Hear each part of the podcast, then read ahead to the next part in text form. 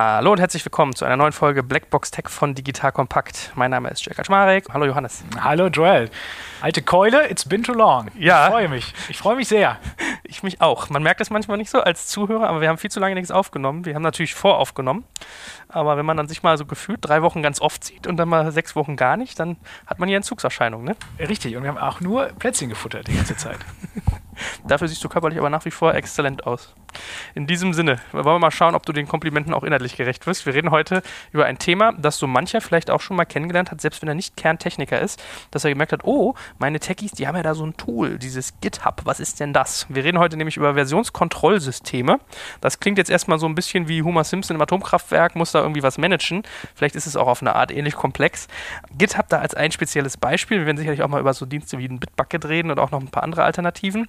Lass uns doch mal ganz simpel starten. Was genau ist ein Versionskontrollsystem und wozu brauche ich das? Genau, weil dafür muss man sich als allererstes vor Augen führen, wie Entwickler arbeiten. Also insbesondere Entwickler. Es ist jetzt, Versionskontrollsysteme machen noch woanders Sinn, aber Entwickler haben das Problem, dass sie an ganz, ganz, ganz vielen Dateien arbeiten und ganz viele kleine Änderungen an solchen, in der Regel Textdateien arbeiten und eine Datei aufmachen, zwei, drei Zeilen ändern, speichern, kompilieren, ausprobieren, dann irgendeine andere Datei anfassen, speichern, kompilieren, ausprobieren und es dann ganz, ganz viele inkrementelle Änderungen an diesen Dateien vornehmen. Und so ein normales Softwareprojekt hat so, wenn es klein ist, zehn Dateien, wenn es groß ist, ja, so ein SAP hat wahrscheinlich mehrere Millionen, aber ein großes Softwareprojekt, also mehrere Zehntausend Dateien. Und die Änderungen, insbesondere in diesen Dateien, müssen ja auch zu den anderen Teammitgliedern übertragen werden. Und das in einem konsistenten Zustand, sodass nicht eben eine Änderung fehlt, dafür ist die andere mitgekommen zu meinem Teammitglied, sondern es müssen wirklich alle Änderungen komplett sauber übertragen werden.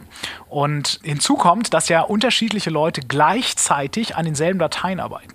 Das heißt, es kann zu sogenannten Konflikten kommen, dass ich eine Datei ändere und mein, ich, ich, würde sie ihm schicken, vielleicht per E-Mail, ja, und mein Kollege hat aber diese selbe Datei schon geändert. So, das ist auch ein Problem. Man kennt dasselbe Problem, insbesondere die Juristen unter uns kennen das, wenn man in einer Gruppe einen Vertrag entwirft, verwenden viele dieses Feature von Word, Track Changes oder man spricht auch von einem Redline, weil dieses Track Changes letztendlich nichts anderes macht, als alle Änderungen rot zu untermalen oder zu unterstreichen, sodass andere Leute, die nach einem dieses File anschauen, sehen, wer wann was geändert hat. Und dann kann man einfach sagen, so alle Änderungen übernehmen und sagen, abnicken und sagen, alles klar, ist cool. Und, so werden letztendlich Kollab wird Kollaboration organisiert an ein und derselben Datei und Konflikte aufgelöst. Beispielsweise Google Docs funktioniert so, dass es live geändert wird. Das heißt also, jede Änderung ist unmittelbar und Leute können gleichzeitig an derselben Datei arbeiten. So wird es auch vermieden, dass der eine das andere überschreibt, weil eben sozusagen jede Änderung unmittelbar ist. So, jetzt zurück zu diesem Versionskontrollsystem. Was die machen, ist, dass die die Änderung aufschreiben und übertragen. Es gibt da zwei Hauptprinzipien. Einmal gibt es das sogenannte zentrale Speichermodell, das alle Änderungen als Kopie auf einem zentralen Server gespeichert werden und die Entwickler ziehen sich dann Kopien, man spricht auch manchmal von Checkout, wieder runter auf ihre lokale Festplatte. Es gibt auch das andere Prinzip, das ist sozusagen das verteilte System, wie in so einem Peer-to-Peer-Netzwerk werden die Änderungen einfach mit allen Leuten, die das interessiert, verteilt. Und das ist so ganz grob, was Versionskontrollsysteme machen. Änderungen können, wenn sie eben Konflikte erzeugen, weil zwei Leute gleichzeitig dieselbe Stelle in einem Fall geändert haben, aufgelöst werden. Manchmal, weil dieses Versionskontrollsystem sehr smart ist und weiß, welche Änderung die letztendlich gültige ist. Und zusätzlich kann ein Feature verwendet werden, das nennt sich Branching, dass sozusagen ein neuer Arbeitszweig aufgemacht werden kann auf einer Kopie der ganzen Dateien, um dann sozusagen Änderungen über einen längeren Zeitpunkt hinweg zu tracken in dieser Kopie, um sie dann sozusagen in einem großen Schritt zurückzuführen in einen zentralen Arbeitsstrom. Man spricht dann auch von Merge. Man mergt den Branch dann wieder zurück in einen Hauptzweig, der dann beispielsweise released wird. Ja, also so kann man sich das ungefähr vorstellen. Jetzt kommt ein kleiner Werbespot.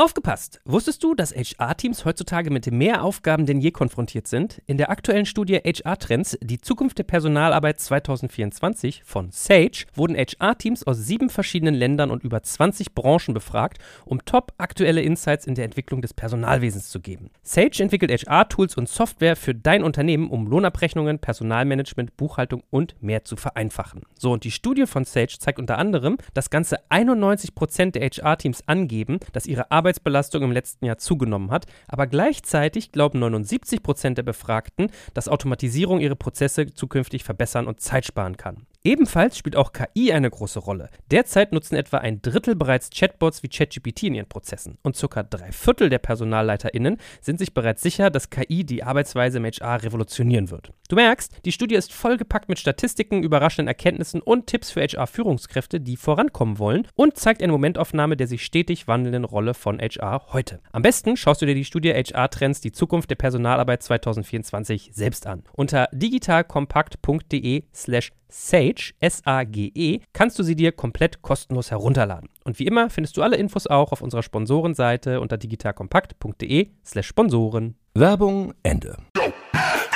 Ja, äh, gerade dieses ganze Thema Branching, das kenne ich noch sehr, sehr gut. Wir haben damals früher, als ich Sessionbird mitentwickelt habe, während ich dann irgendwie am Frontend irgendwas rumgeschraubt habe und irgendwelche tollen Webseitentexte gebaut habe, irgendwie in HTML und die haben die anderen im Backend was gewerkelt und dann hatten wir, glaube ich, SourceTree unser Tool der Wahl. Kann das sein? Ja, das gibt es. Ja. Wo, wo es dann auch genau um solche Sachen ging, wo ich auch erstmal verstehen musste, ah, okay, also Branching kann man sich ja wie so eine Verästelung vorstellen. Das heißt, man hat einen Hauptstamm und dann irgendwann gehen so unterschiedliche Äste ab und dann ist die Frage, wie kriegt man es wieder zusammen? Das ist ja wirklich, da merkt man dann mal, wie komplex Programmierung eigentlich ist. Wenn du sowas im Kopf wieder zusammenkriegen musst, okay, Wahnsinn, ich editiere gerade was, während andere Leute am offenen Herzen mitoperieren und wir füllen das alles wieder zusammen. Branching ist ein absolutes Spiel mit dem Feuer. Also wenn man es vor allem nicht kann, damit kann man sehr, sehr viel damit kaputt machen. Es ist leider gerade bei Leuten, die sich mit Versionskontrollsystemen nicht so gut auskennen oder eben ein spezielles Versionskontrollsystem, was eingesetzt wird, nicht so gut kennen, ist es in der Regel so, dass man damit halt auch mal ein komplettes Entwicklerteam oder so eine komplette Firma, die eben dann so ein, vielleicht auf einem Branch arbeitet, komplett kaputt geht. Da kriegst du auch wirklich irgendwie einen Knoten im Kopf. Da muss man ja, das, das habe ich mich, mich immer gefragt, was mache ich, wenn irgendwie drei Leute am gleichen Modul arbeiten, alle ändern das so und wie, und wie kriege ich das jetzt wieder miteinander verheiratet? Ja? Hast du da irgendwie Tipps, wie man da möglichst reibungsfrei durchkommt? naja, letztendlich muss man wirklich wissen, muss man diese Grundlagen studieren. Und je nachdem, welches Versionskontrollsystem man nutzt, muss man wissen, wie das genau funktioniert und was die da zugrunde liegenden Funktionalitäten sind und was das genau macht. Es gibt wunderbare GUI-Tools, die das grafisch aufbereiten, wo man sich gerade befindet, ob man gerade gebranched ist und worein man gerade schreibt oder ob man gerade seinem Kollegen rechts von einem in die Suppe spuckt. Das würde ich letztendlich machen. Also ich würde immer versuchen, jeden Entwickler in, in, so eine Schulung zu schicken. Und es gibt ja meistens Pros, die sich eben mit dem eingesetzten System gut auskennen und dann äh, dafür sorgen, dass ähm, einfach vernünftige Visualisierungstools verwendet werden. Das ist letztendlich so unser, unser Geheimrezept auch. Darüber hinaus gibt es auch so Processes, also Best Practice Processes, dass du bestimmte Rezepte befolgst und einfach einen Schritt nicht vor dem anderen machst und einfach immer sozusagen ganz stur bestimmte Befehle abarbeitest, sodass du einfach sicher gehen kannst, dass du keinen Scheiß baust. Nichtsdestotrotz, also gerade bei Git, Git ist schon sehr komplex, passiert halt schon echt noch häufig Mist und das sieht man schon einfach häufig, dass Branching einfach saukomplex ist. Dutzende beziehungsweise unter Umständen sogar hunderte von Menschen schreiben an einem großen verteilten Buch und ich habe so ein bisschen die Aufgabe, man stelle sich vor, drei Leute schreiben ein Kapitel und sind eigentlich gerade auf der gleichen Seite tätig und das in irgendeiner Form zu orchestrieren und wieder aufeinander abzustimmen und da eine Kontrolle zu haben, wie das jetzt eigentlich gerade versioniert ist. Wie muss ich mir das denn jetzt vorstellen? Wie ist eigentlich so ein Source Code generell irgendwie organisiert? Weil das ist ja so ein bisschen der Kasus Knaxus, wie man eigentlich sich so einem Thema nähert. Und du hast ja auch gerade Git schon gesagt, wo wir eigentlich auch mal so ein bisschen irgendwie hinkommen müssen, was das eigentlich genau ist. Ein Source Code ist, ist so organisiert, dass du viele Textdateien hast, die wirklich einfach gelesen werden und in der Regel Zeilenänderungen enthalten. Also ich fange an, eine neue Datei anzulegen, dann ist die Datei leer und dann fange ich an, Zeilen einzuführen. Also Carriage Returns, je nachdem, ob Windows oder je nachdem. Also äh, Zeilen einzuführen und dieses Versionskontrollsystem verfolgt danach, welche Zeilen wie geändert wurden. Und das ist auch letztendlich dann, wenn ich ganz häufig dann sage, so liebes Versionskontrollsystem, übernimm bitte meine Änderung, mach jetzt, übernimm jetzt, mach, mach mal so einen Snapshot von meiner jetzigen Änderung. Dann habe ich auch die Möglichkeit, das zum Beispiel zurückzudrehen und mir den Source Code sagen, aus der Vergangenheit anzuschauen. Ne? Und ja, letztendlich ist es so organisiert, dass du wirklich einfach einen großen Baum hast, ein großes Filesystem aus ganz, ganz vielen Dateien. Wie du schon sagst, das Kapitelding ist richtig.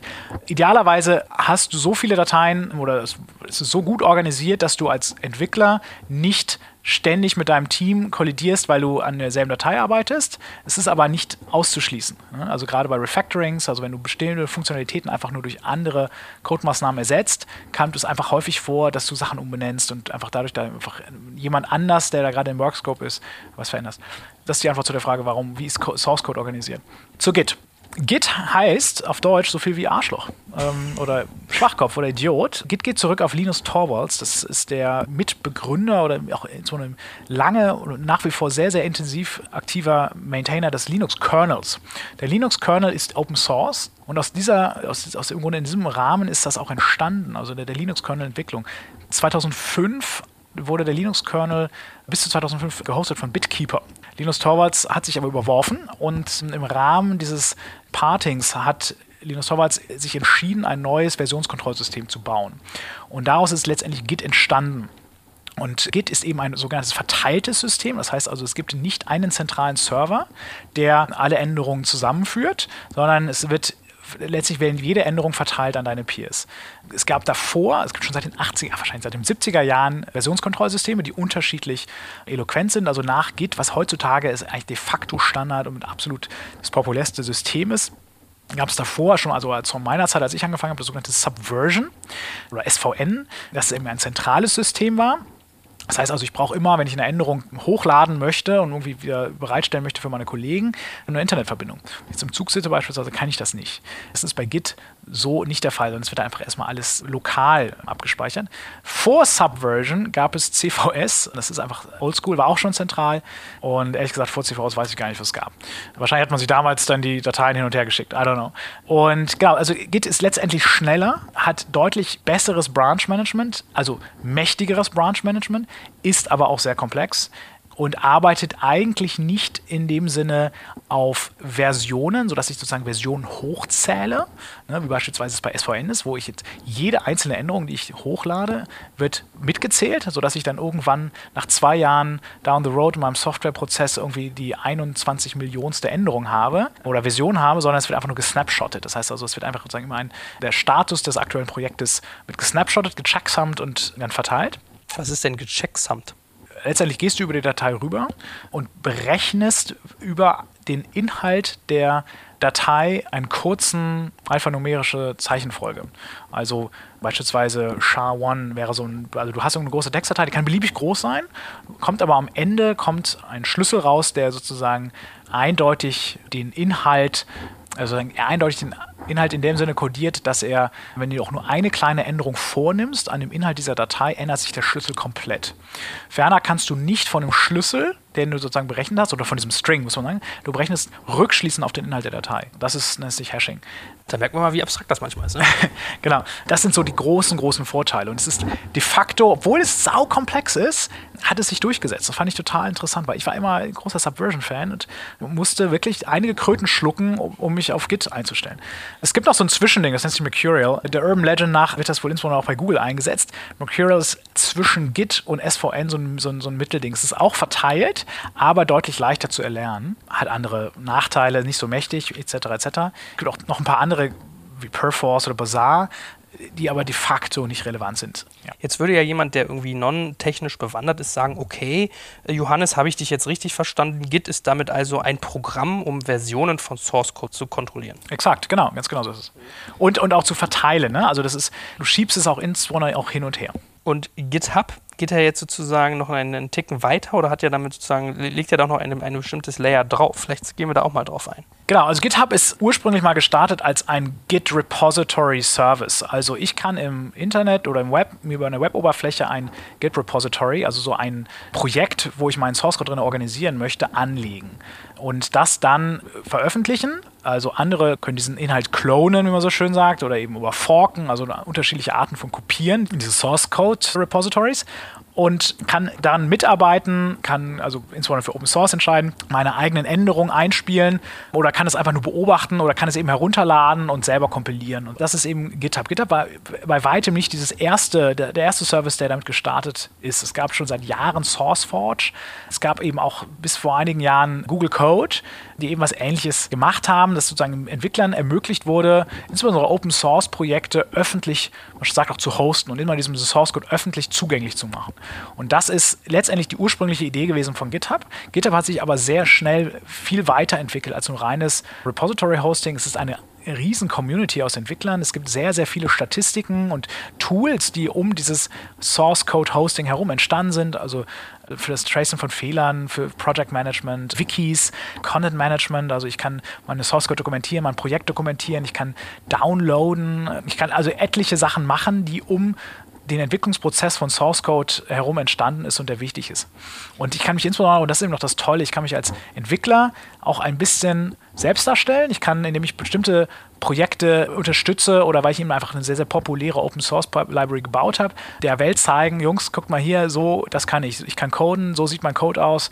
Ich mache meine Arbeit sichtbar, der Welt zugänglich. Ist interessant. Also wir gucken beispielsweise in, in den Bewerbungsgesprächen auch durchaus uns den Source Code an, den Leute auf GitHub posten. Ja, das ist ja mittlerweile ganz üblich geworden. Also höre ich öfters, dass die Leute sagen, ja, wenn du irgendwie jemanden hast, der sozusagen innovativ denkt, der auch irgendwie Lust hat, wirklich was zu kreieren, dass die dann wirklich hingehen und die bei GitHub irgendwie scannen und sagen, was machst du eigentlich so? Machst du auch Sachen, die irgendwie, irgendwie sozusagen der, der Community wieder zurückfließen. Da habe ich jetzt schon öfters gehört, dass das ja, passiert. Absolut. Und es gibt eben, neben den eben genannten, ne, neben dem GitHub und dem, dem Source Code gibt es eben auch in so einer diesen großen Competitor Bitbucket von Atlassian, ne, also dem Jira sozusagen Hersteller oder, oder Entwickler. Und unterscheidet sich funktional, weil letztendlich ja dann doch Git drunter liegt, eigentlich fast gar nicht. Und GitHub ist eben sehr, sehr stark in der Open Source Community. Es ist auch vom Pricing her so, dass du für Open Source Projekte nichts bezahlen musst. Wohingegen du eben bei Bitbucket, wenn du private Repositories hosten möchtest, auch nichts bezahlen musst als Privatperson. Ne? Aber letztendlich unterscheiden die sich dann vom, Pricing her mittlerweile nur noch wenig. Bitbucket ist leicht preiswerter, sind aber die beiden absolut zu nennen. Und bei Google Code damals war es sogar so, dass Google Code gesagt hat, okay, fuck, GitHub ist so groß, macht keinen Sinn für uns, sie weiterzumachen. Wir hören auf. SourceForge hatte eben insbesondere aus der C und C++ Community noch sehr, sehr viel. Du konntest, ich weiß nicht, ob das ehrlich gesagt immer noch geht, aber du konntest sozusagen auf unterschiedlichen Betriebssystemen deinen Code kompilieren und ausliefern und testen. Das war schon, das ist ziemlich gut. Aber ehrlich gesagt, diese drei, ne, also GitHub, Bitbucket und SourceForge, nehmen sich jetzt nicht so viel. Gibt auch noch zig andere kleine und ja, haben von der Funktionalität oder von dem Problem, was sie lösen, äh, sind die alle sehr, sehr ähnlich. Ich hänge ja gerade noch ein bisschen an dieser Kiste mit, man schaut als Arbeitgeber, was machen die Leute da. Ich habe ja witzigerweise, da kriege ich jetzt auch mit, dass das auch umgekehrt passiert. Also es könnte ja für viele Unternehmer relevant sein, dass man da auch mal drüber nachdenkt. Das ist ja eine Form von Employer Branding, dass einer zu mir gesagt hat, ja, ich bin Entwickler, ich wollte irgendwie zu dem und dem Unternehmen in Süddeutschland gehen. Dann habe ich mir mal die, die, ganzen Techies rausgesucht und mal geguckt, was haben die eigentlich für Projekte bei GitHub. Dann war da gar nichts. Also keiner von denen war irgendwie bei GitHub irgendwie existent. Also war für mich instant klar, da passiert nichts. Das ist irgendwie für mich die falsche Firma. Ja? ja? es ist natürlich gefährlich, weil du auf GitHub insbesondere Open Source Code findest. Wenn du dir eine Firma anschaust, die eben nicht so stark in Open Source investieren kann, weil sie zu klein ist oder weil das aus policy-technischen Gründen nicht funktioniert. Ich würde jetzt beispielsweise, wenn ich ein Atomkraftwerk programmieren würde, meinen Source Code auch nicht live stellen, auch wenn es sicherlich Sinn machen würde, dass eine Menge Augenpaare auf diesen Source Code gucken. Darüber könnte man auch mal sprechen. Ne? Letztendlich, wie picky sollte ich sein, meinen Source Code zu veröffentlichen? Dann findest du dazu nichts, was aber nicht automatisch heißt, dass nicht trotzdem guter Code geschrieben wird. Das, das folgt nicht notwendigerweise daraus. Aber klar, du kannst natürlich dir schon anschauen, was können die Jungs, was machen die Jungs in ihrer Freizeit. Ne? Also wir fassen noch mal ein bisschen zusammen, wenn wir jetzt mal unsere Metapher weiter ausschlachten. Man kann sich das ein bisschen so vorstellen, dass ein GitHub so funktioniert, wenn ich jetzt ein Autor wäre von irgendwie Kurzgeschichten, die könnte ich da theoretisch sozusagen hinterlegen. Und wenn ich jetzt sage, das sind Kurzgeschichten, für die ich kein Geld haben möchte, sondern die ich der Öffentlichkeit zur Verfügung stelle, damit man sich da, weiß ich, Metaphern, Charaktere oder sowas mit, mit rausnehmen kann, dann äh, kannst du das dort machen. Also man kann sozusagen das ganze Thema dort irgendwie äh, hosten, zugänglich machen und eigentlich auch diesen, ich finde ja diesen Community-Gedanken auch ganz spannend, dass ich mir sehr gut vorstellen könnte, du bist ja als, als Entwickler bist du ein Stück weit Künstler. Ja? Künstler jetzt vielleicht nicht mit Farben, sondern eher irgendwie mit Worten, mit Zahlen, mit, mit Algorithmen, ja, dass man da eigentlich wirklich so ein, sich nicht nur organisiert, sondern auch selbst darstellt. Jetzt haben wir irgendwie viel darüber geredet, wofür das gut ist, was man damit macht. Das hat ja durchaus auch den einen oder anderen Nachteil. Also wenn ich jetzt mal so drüber nachdenke, mein Source Code liegt da. Das ist, wenn ich mich nicht schwerlichst täusche, ein US-Dienst. Damit liegt mein Source Code drei Finger breit entfernt von Kollegen Trump und Co., jetzt mal überspitzt formuliert. Ist das so ein Thema, wo man sich Gedanken machen sollte? Und was sind sonst so Nachteile, die du beim Thema GitHub siehst? Absolut, darüber muss man sich total Gedanken machen. Also letztendlich muss ich mir auch ähnlich Gedanken machen darüber, wenn ich mich entscheide, welchen E-Mail-Provider ich beispielsweise nutze.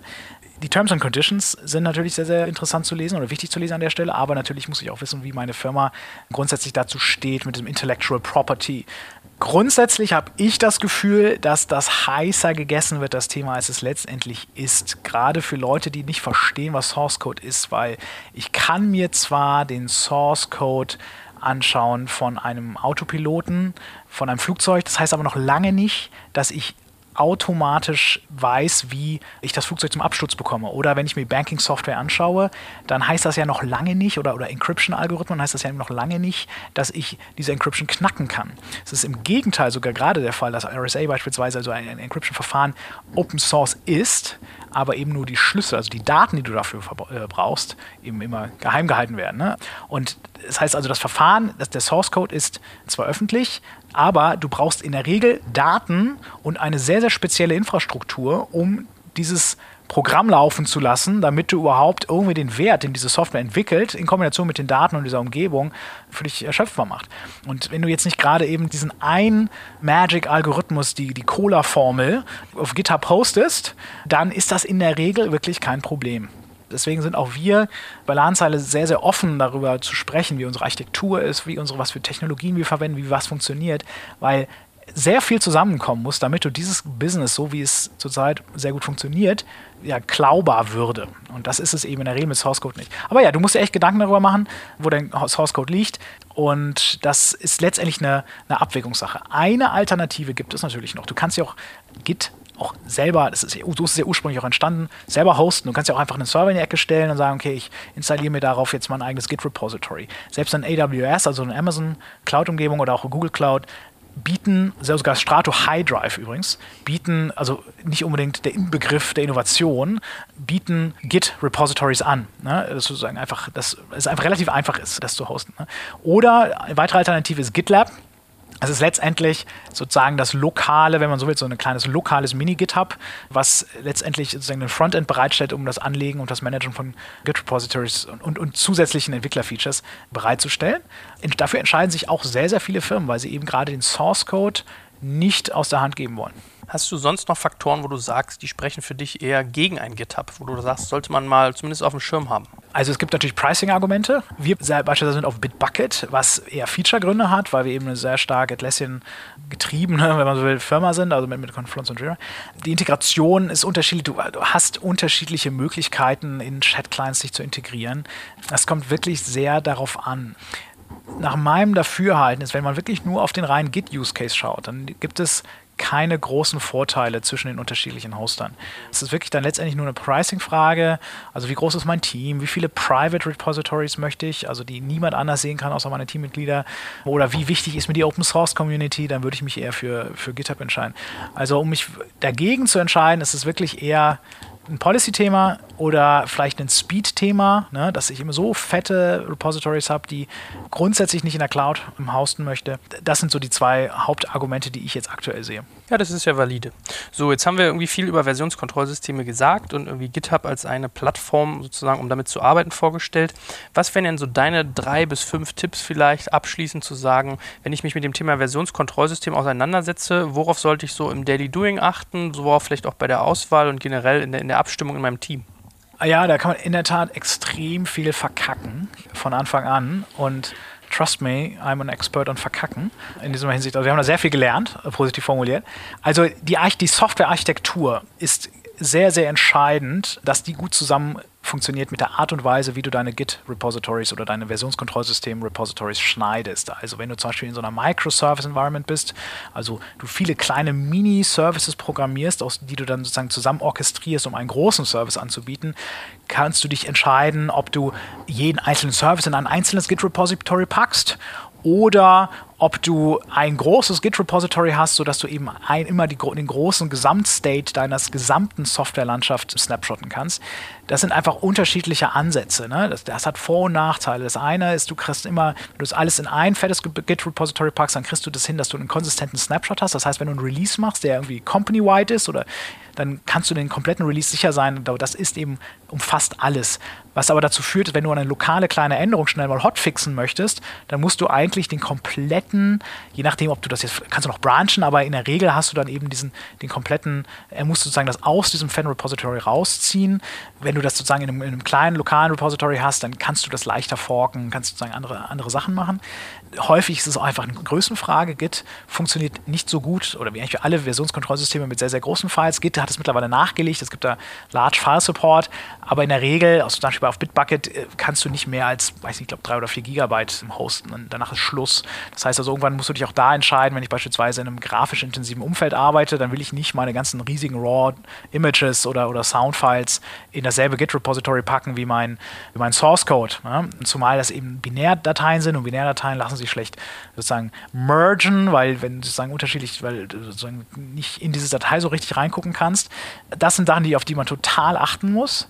Man muss darauf achten, wie mein Release-Cyclus ist, also wie mein Continuous Integration ist, also wie ich dafür sorge, dass mein, mein Source-Code ständig gecheckt wird, dass, dass, der, dass er korrekt funktioniert, wie er deployed wird, welche Leute was sehen dürfen. Es gibt auch Teams, die sehr restriktiv sind und sagen, ich möchte gar nicht, dass ein anderes Team sieht, wie mein Source-Code aussieht, sondern die sollen ausschließlich über ein bestimmtes API mit mir sprechen und, das, und da dürfen sie die Dokumentation sehen und das war's. Einfach auch, um ihre Mental Load und ihre Versuchung einzuschränken. Da gibt es sehr unterschiedliche Ansätze, die man sich vorher gut überlegen muss. Weiterer würde ich auf jeden Fall sicherstellen und dass, wenn ich branche, ich weiß, wie man brancht. Ansonsten, don't do it. Ja, Im Zweifelsfall erstmal starten ohne und dann mal gucken, wenn es mir zwei, dreimal auf die Füße gefallen ist, dass ich dann mir genau überlege, was meine Branching-Strategie ist. Und dann sowas zum Beispiel wie Gitflow, es so Prozesse, einführe und an die sich dann auch alle halten müssen. Ne? Weitere Frage ist Code Review. Wie funktioniert das? Also wenn ich jetzt beispielsweise jeder Entwickler eine Möglichkeit arbeitet immer erstmal auf seinem eigenen Branch ja, und zieht einmal erstmal alle Änderungen immer zu sich rein, ändert seine Sachen und schiebt es dann zurück. Und dann kann man sich entscheiden, es gibt einen Feature-Branch, wird der dann gereviewt, gecode-reviewt oder wird immer der Entwickler-Branch gereviewt? Also da gibt es unterschiedliche Methoden, es gibt eine Vielzahl an Möglichkeiten, die man, für die man sich entscheiden muss. Ich würde am Anfang immer erstmal sehr, sehr, sehr, sehr simpel starten. Erstmal, also insbesondere wenn ich sozusagen neu anfange, ein Repository, alles rein, außer Bilder, also Binärdateien, aber allen Source Code rein und dann erstmal schauen, wenn das Projekt wirklich groß wird, wenn ich merke, meine, meine Services müssen ständig getrennt deployed werden oder gehotfixed werden, wie auch immer, oder ich möchte wirklich nicht, dass es jemand sieht, dann ziehe ich das auseinander. Aber erstmal keep it super simple und das, das wäre meine Empfehlung. Hervorragend. Dann danke ich dir ganz herzlich für all die guten Tipps und auch für dein Wissen. Also man merkt, heute waren wir, glaube ich, schon noch mal einen Ticken technischer unterwegs als sonst. Ne? Mit Forken, mit Merchen, mit Branchen, auch ein bisschen anglizistisch hier mit den Schwachköpfen, den Gits. Ich hoffe, man konnte ihm trotzdem folgen. Und ich glaube, jetzt, wenn jetzt aber jemand sozusagen durch sein Office läuft und merkt, okay, der nutzt einer GitHub, dann sagt er, ah, das ist ein Tool, um mein Versionskontrollsystem zu managen. In diesem Sinne haben wir noch was vergessen? Nee, ich glaube nicht, oder? Ich danke dir ganz herzlich und danke natürlich allen fürs Zuhören. Vielen Dank. Jetzt kommt ein kleiner Werbespot.